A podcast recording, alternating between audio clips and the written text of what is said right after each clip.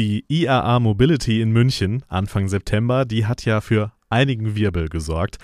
Proteste haben Autobahnen lahmgelegt, Aktivisten besetzten Stände von Automobilherstellern in den Open Spaces in der Innenstadt und auch sonst wurde viel über die inhaltliche Ausrichtung der Messe gestritten. Glaubhafter Wandel zur Mobilitätsmesse oder doch eher Greenwashing? Aber egal, wie man zur Automobilindustrie und ihrem Schaulaufen IAA steht, für viele ist es nun mal sehr relevant, was dort passiert und inhaltlich verhandelt wird, so auch für die Medienbranche, speziell natürlich die Audiobranche. Für Radio ist und bleibt, auch auf absehbare Zeit, das Auto die wichtigste Nutzungssituation. Doch die Konkurrenz in den vernetzten Entertainment-Systemen wird immer größer. Was das bedeutet und wie die Branche auch selbst aktiv werden kann, darum geht es jetzt in diesem Podcast. This is Media Now, der Podcast der Medientage München.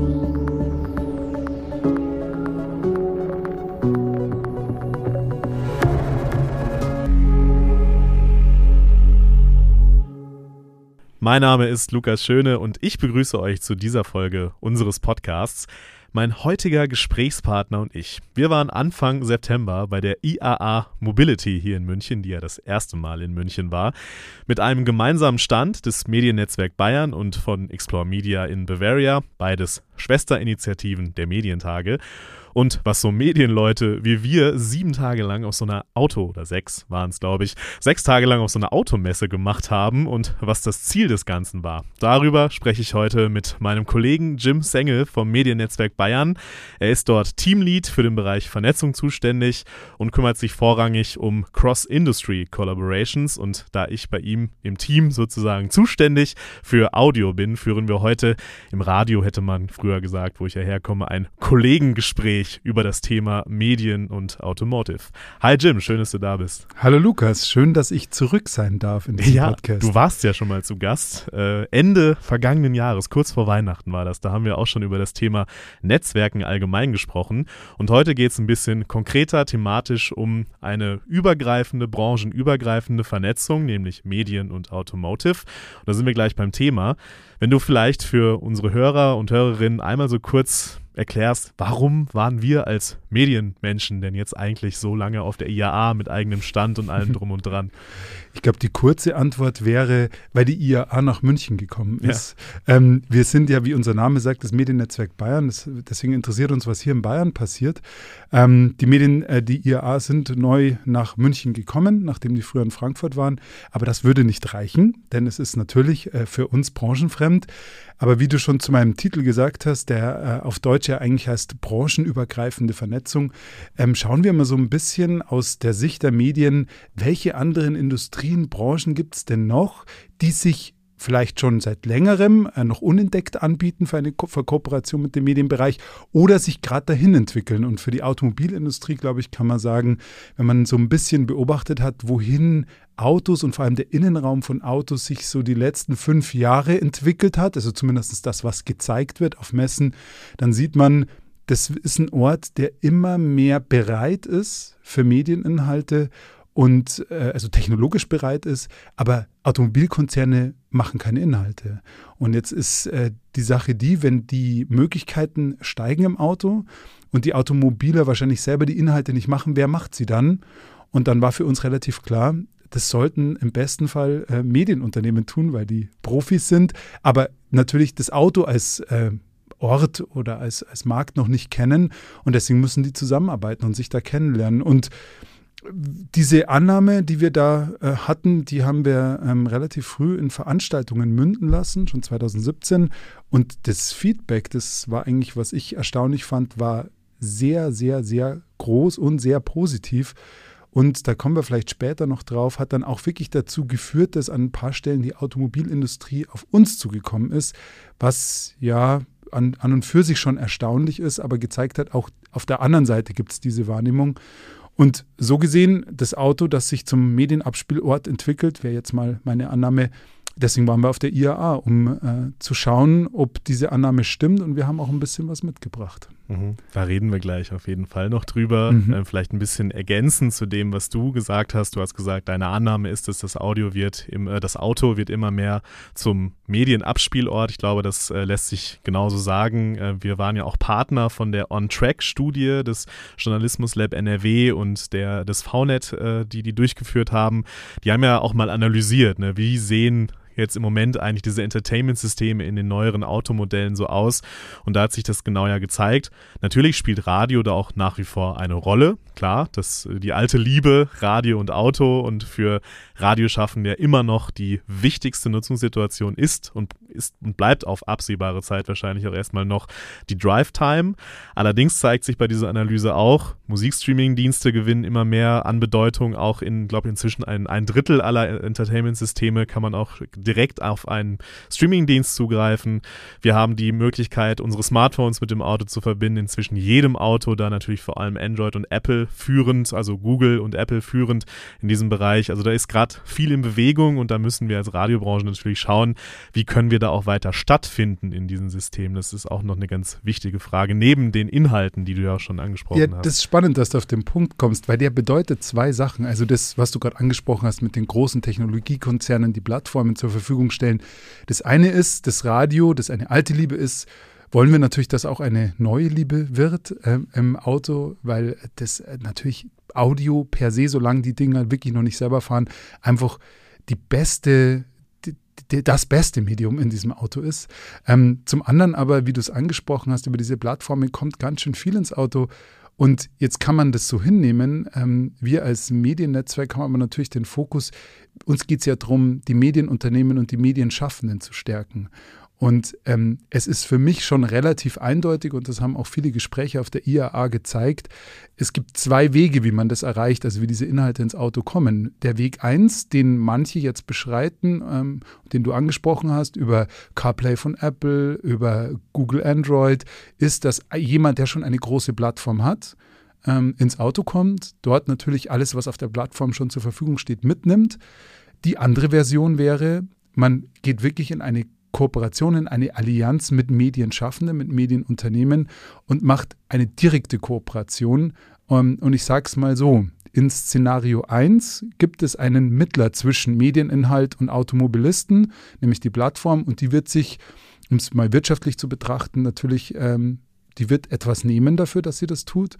Und im Szenario 2, wo man sagt, Automobilkonzern mit Medienschaffenden, mit Medienunternehmen, ist dieser Mittelmann äh, nicht da.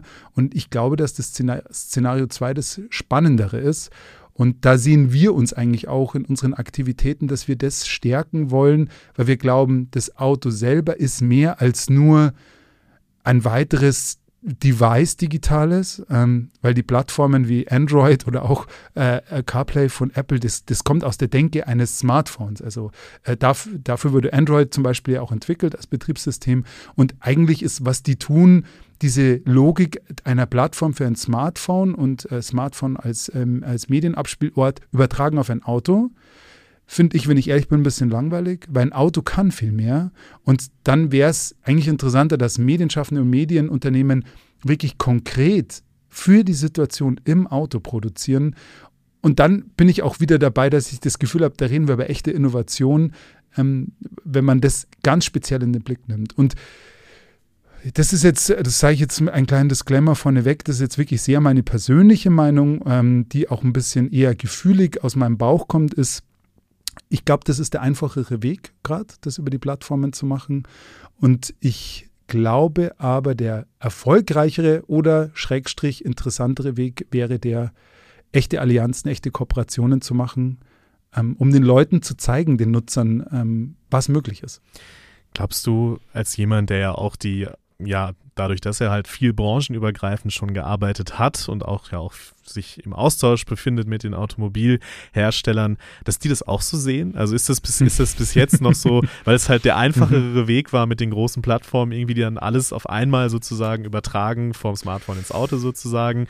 Glaubst du, dass da auch beim Automobilhersteller ein Verständnis für aufkommt oder da ist sogar schon, dass der andere Weg auch ein spannender sein kann? Wie beobachtest du das und was nimmst du da aus Gesprächen mit? Also da habe ich wirklich auch eine Lernkurve hingelegt mhm. auf der IAA und habe gesehen, die denken anders. Die denken in anderen Dimensionen. Die denken wirklich bei den fast allen Sachen global. Und wenn ich hier eine Kooperation zwischen einem bayerischen Medienunternehmen und Automobilisten, das ist das Gegenteil von global. Meine These dazu wäre, ähm, Content, den ich global denke, kann dann äh, sozusagen regional kein guter mehr sein. Oder zumindest nicht so gut wie jemand, der wirklich äh, sagen wir mal, für ein Land, für eine Region oder eben für ein Modell gedacht ist. Aber der Unterschied ist eben, der Medienschaffende sagt, Mensch, ich bin hier, ich habe eine spannende Geschichte, ich will sie so und so erzählen. Ein Automobilkonzern sagt, wenn ich will, dass was in meinem Auto stattfindet, dann wäre das gut, wenn das möglichst überall auf der Welt stattfinden kann. Und da merkt man, da passen die Dimensionen natürlich und die, sagen wir mal, die Level, auf denen gearbeitet wird, nicht zusammen. Wenn man aber erfolgreich sein wird, und da gibt es eine schöne Analogie, finde ich jetzt zum Beispiel, zu sowas wie Netflix. Das ist ein Anbieter, den gab es in Amerika. Die haben irgendwann eine Internationalisierungsstrategie gefahren. Und was haben sie gemacht oder was machen sie heute? Sie produzieren relativ stark in den Ländern, also auch in Deutschland. Auch wir in München haben zum Glück relativ viel Netflix-Produktionen hier, äh, weil die erkannt haben, ich muss, wenn ich interessanten Content anbiete, auch da sein, wo die Nutzer sind. Und ich kann nicht sozusagen eine Lösung für alle und sagen, naja, die können dann schon Englisch oder die können schon was mit dem amerikanischen Kulturraum anfangen. Und dann gibt es für alle das Gleiche, weil das für uns sozusagen am meisten Sinn macht, sondern man muss schon sich die Mühe geben und in diese lokalen, regionalen, ähm, nationalen Märkte einsteigen. Und da glaube ich eben, äh, da, passt, passt die Lage nicht ganz. Und Natürlich muss man sagen, das ist, ähm, das kann man gar nicht so schlimm als Vorwurf äh, den Automobilisten machen. Das war bisher nicht ihr Geschäft. Ähm, ein, ein, berühmter Autobauer als, aus Bayern, ich nenne ihn mal nicht, aber man wird ihn gleich erkennen, haben den Slogan Freude am Fahren nicht Freude am, am Medien bei der Fahrt konsumieren. Ähm, die müssen da, glaube ich, die, die stecken da noch stark in einer anderen Welt, die bauen eben noch Autos und sie müssen dahin kommen, dass sie das Auto eben nicht nur von seiner Funktionalität denken, sondern das Auto auch vom Erlebnis außerhalb des Fahrerlebnisses denken. Also eigentlich auch das Mitfahr- oder ja, Mitfahrerlebnis ähm, und äh, das, wie soll ich, ich weiß gar nicht, wie ich das beschreiben soll also ein Auto hat das Potenzial, technologisch eigentlich über das hinauszuwachsen, was es ursprünglich war, nämlich was dich von A nach B bringt, möglichst komfortabel und sicher, sondern es ist was, was dich von A nach B bringt auf eine Art, die vielleicht dir entspricht und äh, die deine Bedürfnisse, eben auch mhm. deine medialen, abbildet. Mhm. Und da wird es hingehen. Und ich glaube, und jetzt kommt das Buzzword, das wird irgendwann eine Kaufentscheidung. Mhm. Das wollte ich nämlich gerade auch äh, anfügen. Ne? Also das ist ja so, also ich habe jetzt selber kein Auto, ich auto mich jetzt mal. Also ich hab, besitze einen Führerschein, aber kein eigenes Auto. Äh, aber trotzdem hört man ja immer mehr, dass ähm, die Kaufentscheidung vor, sage ich mal, weiß ich nicht, 10, 15 Jahren war schon immer noch die Frage oder die erste Frage, wie viel PS hat denn das Ding? Ne? Und das ändert sich gerade natürlich an vielen Fronten. Ne? Wir reden über grüne Mobilität, über E-Fahrzeuge und so weiter. Also Mobilität an sich ändert sich ja sogar schon. Und ich glaube, dass dieses Gefühl, also das Lebensgefühl Auto, äh, was vor einem Jahrzehnt vielleicht noch ein ganz anderes war, als es in Zukunft sein wird. Und da, glaube ich, können Medieninhalte eine ganz wichtige Rolle auch für bei diesem, ich, sag, ich sag's wirklich, Lebensgefühl Auto irgendwie einnehmen können. Also da triffst du es auf den Kopf, glaube ich. Also ich glaube eben, dass das Lebensgefühl, Lebensstil-Thema ganz stark durch Medienkonsum geprägt ist. Ähm, ich nehme gerne das Wort auch Konsum, das ein bisschen negativ konnotiert ist, aber es schon trifft. Und natürlich überträgt sich das wie alle Megatrends, überträgt sich das natürlich auch aufs Auto. Und man hat den Automobilisten, und das war auch eine spannende Erkenntnis von der IAA, man hat ihnen angemerkt, die wollen, also das eine ist dieses Zero Emission, also dass sie wirklich schauen, wir, wir werden elektrisch, ähm, aber das andere war, sie wollen urban sein, das hat man an jedem Stand gesehen, fand ich. Und das hat auch gezeigt, die merken, in den Städten wächst gerade eine Nutzergruppe, eine Kundengruppe heran, die wirklich anders funktioniert. Du hast jetzt PS gesagt, man hätte auch sagen können Status, was und viele andere Sachen haben ja Autos früher transportiert. Und diesen nachwachsenden äh, Kunden und Zielgruppen, denen ist das ein bisschen weniger wichtig, ähm, bis ganz egal. Und die haben andere Bedürfnisse und Wünsche. Und natürlich muss man, wenn man so ein Produkt vertreibt, wo man sagt, da ist eigentlich quasi jeder Zielgruppe ab 18 und mit Führerschein, ähm, dann muss man das abbilden. Und ähm, ich habe, das war wirklich toll, weil ich hatte das gar nicht mehr so präsent. Das hat mir dann ein Automobiler sozusagen unter der Hand erzählt, hat dann gesagt, er hat ein bisschen die Befürchtung, dass die Automobilindustrie seinen Nokia-Moment erlebt. Also Nokia, nur zu, zum, zum Recap, hat kurz nachdem äh, Steve Jobs das iPhone vorgestellt hat, das beste Konzernergebnis äh, der Geschichte. Äh, ein paar Jahre später gab es keine Handys mehr von Nokia. Also man muss sich das die, diese Angst, und deswegen hat man auch gemerkt, die stecken am Transformationsprozess, da was zu verpassen, ist da. Ähm, ich glaube, die sprechen halt noch über andere Themen und meine Annahme ist, hat natürlich was damit zu tun, dass wir im Medienbereich arbeiten, ist aber, dass ähm, Medienkonsum, Medieninhalte ganz, ganz, ganz wichtig werden. Und ich sage es nochmal, die sollten zum Auto passen. Es sollte nicht nur die Plattformlösung sein, die natürlich funktioniert, keine Frage. Aber wenn man ein bisschen mehr will und sich vielleicht auch abgrenzen will, das ist ja auch immer ein bisschen Thema bei Automobilisten. Es geht ja in einem Wettbewerb darum, was habe ich oder wie spürt der Kunde, dass er was anderes, was Besseres kriegt als bei meinem Konkurrenten. Und das funktioniert natürlich ganz, ganz schlecht, wenn ich eine Plattformlösung nehme, weil die potenziell in anderen Fahrzeugen, anderen Marken auch zur Verfügung steht. Und das ist vielleicht das zweite große Argument für Allianzen zwischen Content-Herstellern, ähm, und das geht wirklich von Unterhaltung bis auch wirklich gute journalistische Inhalte, Nachrichteninhalte ähm, und Automobilisten, weil ich glaube, nur wenn man das sehr, sehr ernst nimmt und sich da auch sehr, sehr bemüht, im Auto das zu optimieren, dann äh, ist es ein Angebot, das einen dann vielleicht sogar unterscheidet von Mitbewerbern. Und wenn man sich auch klar macht, wie viel Fragen und Aufwand dahinter steckt, für eine bestimmte Nutzungssituation ja wirklich passenden Content zu machen. Das mhm. sagt sich ja immer so leicht. Ne? Wir mhm. reden ja oft darüber, auch bei unseren Veranstaltungen. Es mhm. ist ein großes Thema generell der Medienbranche. Ja, wir müssen unsere Zielgruppen da abholen, wo sie sind. Wir müssen passenden Content für die Zielgruppen machen. Sagt sich immer so leicht daher, aber nicht umsonst sind Content-Produzenten, sind Journalisten, auch Experten und Profis darin, irgendwie zu verstehen oder verstehen zu wollen, auch unbedingt, wie ticken denn die Leute, die meinen Content hören und welche Fragen muss ich mir denn eigentlich stellen, um ein Format oder um ein, eine Geschichte so zu erzählen, dass sie auch wirklich zur Nutzungssituation dann passt. Im Auto zum Beispiel. Wie ist das mit den Umgebungsgeräuschen? Welche Rolle spielen die, wenn ich den Content konzipiere? Wie ist das mit der Ablenkung? Das muss ja auch den Grad treffen, solange wir selber auf jeden Fall noch äh, am Lenkrad sitzen, dass ich nicht zu sehr abgelenkt bin, wenn ich der Fahrer bin. Und diese ganzen, ganzen Fragen, wie lange dauert eine Fahrt und wie muss der, kann der Content auch auf die Dauer einer Fahrt angepasst sein und so weiter und so weiter. Und da sind wir, sage ich mal jetzt, als Medienbranche natürlich die Experten und die Automobilindustrie. Spaß am Fahren, du hast es gesagt, nicht Spaß am Geschichten hören im Auto.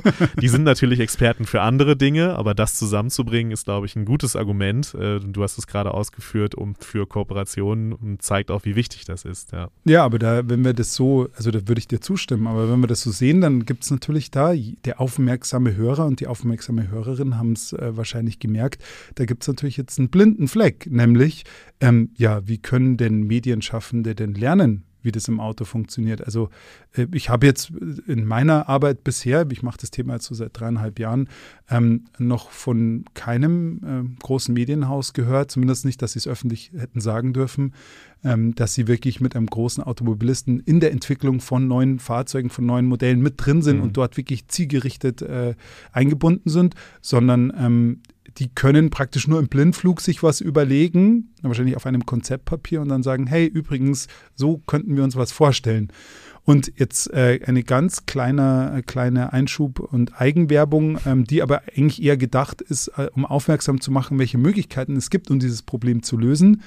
Wir hatten vor zwei Jahren eben auch diesen Gedanken und haben dann gesagt, irgendwie müsste man doch einen Ort schaffen, wo man zumindest ein Gefühl dafür entwickeln kann, wenn eine Idee, ein Inhalt, den ich habe, wie der im Auto funktioniert. Und dann äh, war das damals auch, äh, das bis heute so, aber damals war, war auch gerade wieder eine Hypewelle ein bisschen zu VR und wieder ganz viele haben das probiert. Und dann ist uns die Idee gekommen, hey, warte mal, man könnte doch in, in einer virtuellen Realität ein Auto bauen, das fährt und in dem man Medien konsumieren kann, um einen relativ wirklichkeitsnahen Eindruck davon zu kriegen, wie das wirkt. Und eigentlich, wenn das äh, virtuell ist und digital, könnten wir dann das ganz vielen zur Verfügung stellen und die könnten dann einfach da drin ausprobieren, äh, was auch immer ihnen einfällt und das ein bisschen realer machen als nur, ich mache eine PowerPoint-Präsentation oder schreibe ein Konzeptpapier. mit der Hoffnung, dass zum einen wirklich äh, Medienschaffende eine Idee davon kriegen, wie kann man das machen und zum anderen die Möglichkeit hätten, dass, wenn sie es denn jemanden aus der Automobilbranche zeigen wollen, dass sie es eben nicht nur zeigen müssen, sondern erlebbar machen können, zumindest in der Anmutung. Und so haben wir den Mediendemonstrator entwickelt, den es jetzt auch ähm, seit dem, würde ich sagen, halben Jahr auch in der Version gibt, dass den eigentlich quasi jeder benutzen kann. Man muss sich ein bisschen einarbeiten, aber es geht. Und wir das auch zur Verfügung stellen und da auch tatsächlich Showcases produziert haben und auch einen gezeigt haben bei der IAA, der eigentlich das, worüber wir jetzt gerade geredet haben, abgebildet hat, nämlich ein Inhalt, der sich genau an die Situation im Auto richtet ähm, und dort mal zeigt, was möglich wäre, wenn man einen Inhalt für das Auto und zwar auch wirklich nur für das Auto mhm. produziert. Genau. Drive Crime hieß die Anwendung. Genau. Ein interaktives Rätselspiel. Äh, mhm. Macht auf jeden Fall auch Spaß. Äh, ich meine, wir haben es ja mitentwickelt sozusagen mit unseren Partnern von WakeWord, der mhm. Agentur mhm. WakeWord. Ähm, und ich verlinke auch gerne ähm, in den Show Notes, ihr kennt das, ähm, mal also auf unserer Homepage. Da kriegt ihr zumindest so einen kleinen Eindruck davon, wie das auch aussieht, der Mediendemonstrator. Da ist das auch nochmal, was der Jim gerade erklärt hat, in schriftlicher Form festgehalten. Also schaut euch das gerne an und wenn das für euch spannend ist, interessant ist und ihr euch vorstellt, vorstellen könnt, auch mal wirklich was auszuprobieren oder zu testen im Mediendemonstrator, meldet euch natürlich auch gerne bei uns. Auch da den Link dann in den Show Notes natürlich. Jim, wir haben jetzt ganz viel geredet über was wir auf der IAA, du hast Gespräche geführt, äh, du hast so deine Eindrücke geschildert, äh, was so, was so hängen geblieben ist bei dir. Gab es irgendwas auf der IAA, jetzt mal abgesehen von schnellen Autos, wo wir uns beide jetzt, glaube ich, nicht so ganz krass für interessieren, wenn ich ja. das mal so sagen darf, was so auch natürlich aus Medienbrillensicht, was so krass bei dir hängen geblieben ist, wo du mhm. gesagt hast, wow, das war cool. Also das, was wahrscheinlich bei mir den größten Wow-Effekt hatte, war, was Dolby gemacht hat. Die waren ähm, auf der Messe mit einem Auto, das war optimiert. Also das hatte ein bisschen mehr Boxen drin, als das wahrscheinlich äh, handelsüblich man bekommt von der Stange, aber auch gar nicht so viel mehr. Und die haben einen Standard, den sie aus dem Heimkinobereich entwickelt haben, Dolby Atmos, übertragen aufs Auto. Und was macht dieser Standard? Er sorgt dafür, dass man Soundquellen praktisch 3D im Raum platzieren kann. Also man kann zum Beispiel, man sagt, ähm, ich will, dass der genau hinter deinem rechten Ohrwaschel äh, jetzt ein Gongschlag kommt, dann kann man in dem Auto diesen Gongschlag wirklich dahin platzieren oder direkt vor dich oder ans, ans äh, linke hintere Eck des Autos und ähm, im Home-Kino macht das natürlich viel Sinn. Also wir stellen uns eine Szene von Game of Thrones vor, ein Drache fliegt irgendwie über die Armee drüber und dann kommt der wirklich soundmäßig von hinten über dich drüber nach vorne. Mhm. Tolles, immersives Audioerlebnis. Und genau das ähm, können Sie jetzt abbilden in so einem Auto und haben das gezeigt. Also sie haben nicht mehr nur drüber gesprochen, sondern sie hatten wirklich äh, etwas da. Ich darf leider nicht erzählen, was sie dann vorgespielt haben im Auto. Das war äh, unter NDA. Ähm, durften auch Journalisten nicht drüber berichten. Aber ich kann sagen, es war beeindruckend. Mhm. Und ähm, dieser Teil und auch das Engineering sitzt in Nürnberg. Deswegen war es natürlich doppelt spannend für uns. Ähm, und da merkt man schon ganz klar, in welche Richtung das geht, wenn jemand wie Dolby wirklich das Auto nimmt, die ja eigentlich, wie wir alle wissen, aus dem Kinobereich kommen, mittlerweile viel mehr machen, aber die sagen, Mensch, das Auto ist für uns wirklich ein spezieller Ort, der sehr interessant ist. Wir stecken Geld rein, entwickeln unseren Standard weiter, suchen uns Partner, damit wir das auch wirklich im Auto anbieten können und gehen dann ähm, im ersten Schritt, äh, soweit äh, bekannt, äh, natürlich erstmal in den Musikbereich, aber zeigen dann dort, was eigentlich so ein Auto kann. Denn das wird jetzt äh, für jeden, der irgendwie im Sound Engineering ist, ist das naheliegend, aber mhm.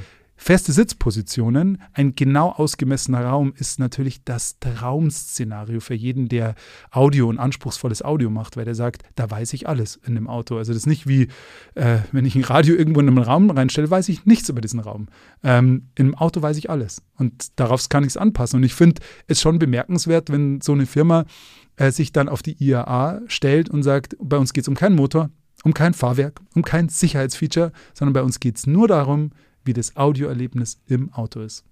Ja, spannend. Auch das zeigt, glaube ich, ganz gut, welche Veränderungen da ja auch gerade stattfinden, sei es auf der Messe, egal wie man jetzt äh, zur IAA steht, ob kritisch oder irgendwie das toll findet, was da passiert. Aber ich glaube, dass es schon sich zeigt, ähm, wie relevant auch Dinge sind, die dann aus solchen Messen passieren und dass man da auf jeden Fall dann auch als Medienbranche irgendwie stattfinden sollte. Und äh, wir haben da, glaube ich, dann einen ganz guten Anfang gemacht, da Anfang September. Ich muss aber noch was sagen und das ist mir ganz wichtig. Was wir hier sehen, ist wirklich nur der Anfang. Hm. Wenn man ein bisschen weiter denkt, also jetzt macht Dolby sowas. Ähm, gab noch ein paar andere Anbieter, die da waren aus dem Bereich. Aber jetzt reden wir über eine Situation, wo es noch null autonomes Fahren gibt, wo ganz viele Autos auch noch auf den Straßen sind, die Baujahre haben, wo die noch keine Sprachsteuerung haben, wo die viele andere digitale Anbindungen noch haben. Aber in der Zukunft, also alle Autos, die jetzt produziert werden und zukünftig produziert werden, die haben das. Also wir sind auch in einem unglaublichen Transformationsprozess gerade drin, der aber Jahr für Jahr für Jahr stärker werden wird. Und ich glaube, jetzt einzusteigen lohnt sich deswegen, weil man dann, wenn sozusagen das in voller Wucht da ist und dann irgendwann vielleicht sogar das autonom oder teilautonome Fahren kommt und die Leute richtig Zeit haben im Mhm. Auto und richtig konsum also Medieninhalte konsumieren können, dann wäre es gut, man ist schon gut im Laufen und weiß, was los ist und fängt dann nicht erst an und muss aufholen. Das ist nämlich das, was man über die Jahre an vielen Branchen und vielen Teilbereichen immer wieder eigentlich sehen konnte, war, man hat gewartet, was man natürlich aus einer betriebswirtschaftlichen Sicht vielleicht auch erklären kann, aber man hat immer gewartet, bis ein Markt reif ist und ist dann reingegangen. Und dann hat man natürlich das Problem, dass, all die, dass man gegenüber all denjenigen, die schon da sind, wirklich stark aufholen muss. Und dann kann man nur hoffen, dass man tief genug Taschen hat, um das zu tun. Weil wenn man es nicht tut, sind die Kunden und Nutzer bei wem anders. Und ähm, es wäre schade aus meiner Sicht, ähm, wenn diese wirklich große Chance, die so eindeutig sich abzeichnet, vergeben werden würde, äh, wobei bei so großem Potenzial. Das ist mir ein Teil meiner letzten Frage schon vorweggenommen. Oh, aber das äh, macht doch überhaupt nichts. Aber trotzdem schließt sich daran eigentlich ja die Fortführung so ein bisschen an, weil ich mich schon oder ich mir schon vorstellen kann, dass der ein oder andere, der jetzt auch zuhört, irgendwie sagt, ja, ähm, wahrscheinlich der Jim hat total recht, was der da sagt, aber wie fangen wir denn da an? Also Mhm. wie kommen wir da Mhm. rein? Wie kommen wir ins Gespräch, in den Austausch mit der Automobilbranche? Und äh, da du ja ein äh, ja, professioneller Vernetzer bist, Mhm. das ja auch dein, dein Beruf ist, Mhm. äh, welche Tipps, Anregungen hast du denn dafür? Ich habe einen ganz einfachen Tipp sogar. Den, den finde ich ähm, besonders bestechend in seiner Einfachheit. Ich habe mal einen tollen Satz gehört, ähm, der einem erstmal komisch vorkommt. Der heißt, reine Vernetzerveranstaltungen sind keine Vernetzerveranstaltungen. Ähm, okay, äh, man ist irritiert, aber warum geht es doch um Vernetzung? Der Tipp, der dahinter steht, ist, wenn man eine Vernetzung will, zum Beispiel zu einer Branche oder zu äh, Menschen, die man noch nicht kennt, dann geht man auf eine Fachveranstaltung. Denn dort gehen die hin, weil sie ein fachliches Interesse haben. Und wenn man eben von außen mit einem Vernetzungswunsch hinkommt, sagt, ich möchte eben Leute, zum Beispiel Automobiler kennenlernen, ähm, dann sind die eben da. Die, werd, die wird man nicht in seinen üblichen Runden, in denen man so unterwegs ist, treffen. Deswegen Tipp Nummer eins, und der hat mir so viel gebracht, ähm, geht auf Automobiler-Messen, schaut euch an, über was die reden, ähm, lernt, kriegt ein Gefühl davon, was das für Leute sind und sprecht mit denen. Und bei mir war es so, dass ich ähm, das Glück hatte, äh, einem, zweimal einen Vortrag zu machen auf so Konferenzen.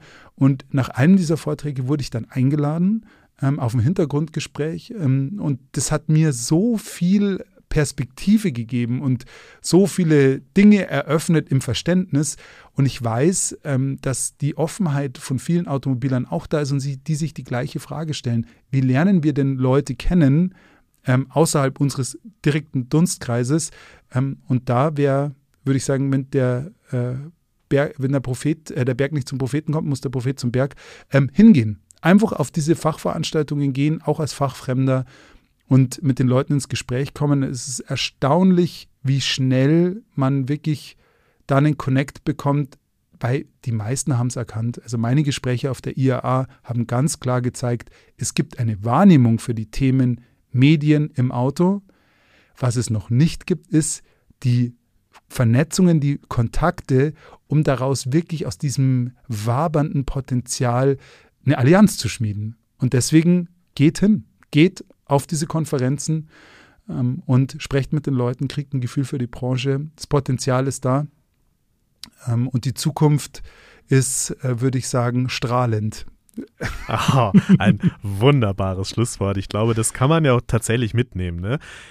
Natürlich ist es auch, bleibt es weiter ein wichtiges und auch schwieriges Thema. Ähm, es ist jetzt nicht so, dass äh, die Automobilindustrie, so ist auch mein Eindruck gewesen bei der IAA, so mit offenen Armen da steht und sagt, klar, kommt alle her, wir machen da was. Aber ich glaube, entscheidend ist, was du gesagt hast, die Wahrnehmung ist da bei, den, bei der Automobilindustrie. Und ich glaube, das ist wirklich eine sehr, sehr gute Nachricht für uns als, als Medienschaffende, dass diese Wahrnehmung da ist. Und das zeigt ja, dass das, was wir auch als Mediennetzwerk Bayern getan haben, zusammen mit Explore Media dann auf der IAA, dass solche Dinge nicht umsonst sind, sondern dass da natürlich immer weiter, das ist anstrengend, natürlich, man muss immer am Ball bleiben, man darf nicht nachlassen, aber ich glaube, dass die Tür immer ein Stückchen weiter aufgehen kann durch sowas, was wir da tun. Und ähm, das ist doch eine gute Nachricht und da sollten wir weiterarbeiten. Da werden wir auch weiter dran arbeiten. Wir werden ja auch bei den Medientagen ähm, ein Panel zu dem Thema organisieren als Mediennetzwerk, wo dann auch ein Vertreter der Automobilbranche von Daimler, das darf ich schon mal verraten, dann auch mit auf dem Panel sitzen wird.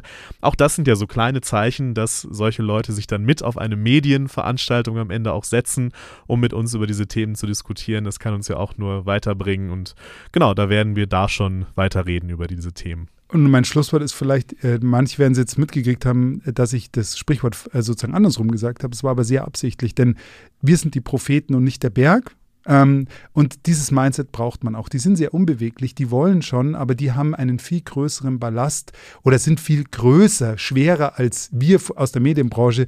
Und deswegen müssen wir aktiv werden, glaube ich. Das ist, würde ich, diesen Aufruf würde ich auch gerne zum Schluss setzen. Äh, nicht warten, bis die sich begonnen haben zu bewegen, sondern selber bewegen hingehen und auch gerne mit unserer Hilfe. Wir haben schon Kontakte, wir haben den Mediendemonstrator, wir unterstützen wirklich gerne mit all unseren Kräften und teilen jedes Wissen, das wir haben. Also auch da gerne auf uns zukommen, gerne bei uns melden und selbst aktiv werden, sagt Jim Sengel vom Mediennetzwerk Bayern. Jim, vielen Dank. Ich danke dir.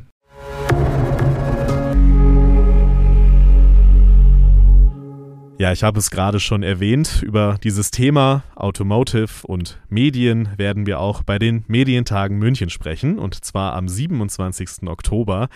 Zum Beispiel mit dem SWR, wie gesagt, einem Vertreter von Daimler und auch einer Firma, die Lösungen für das Entertainment im Auto anbietet. Wer das oder auch die vielen anderen Highlights der Medientage München nicht verpassen möchte, sollte sich jetzt ein Ticket sichern. Es gibt die Möglichkeit, vor Ort zu sein im ISA-Forum in der Münchner Innenstadt oder auch digital zuzuschauen auf unserer Online-Plattform. Alle Infos auf unserer Homepage medientage.de. Ihr wisst ja, in den Shownotes. Das war's von mir an dieser Stelle. Macht's gut und bis zum nächsten Mal. This is Media Now, der Podcast der Medientage München.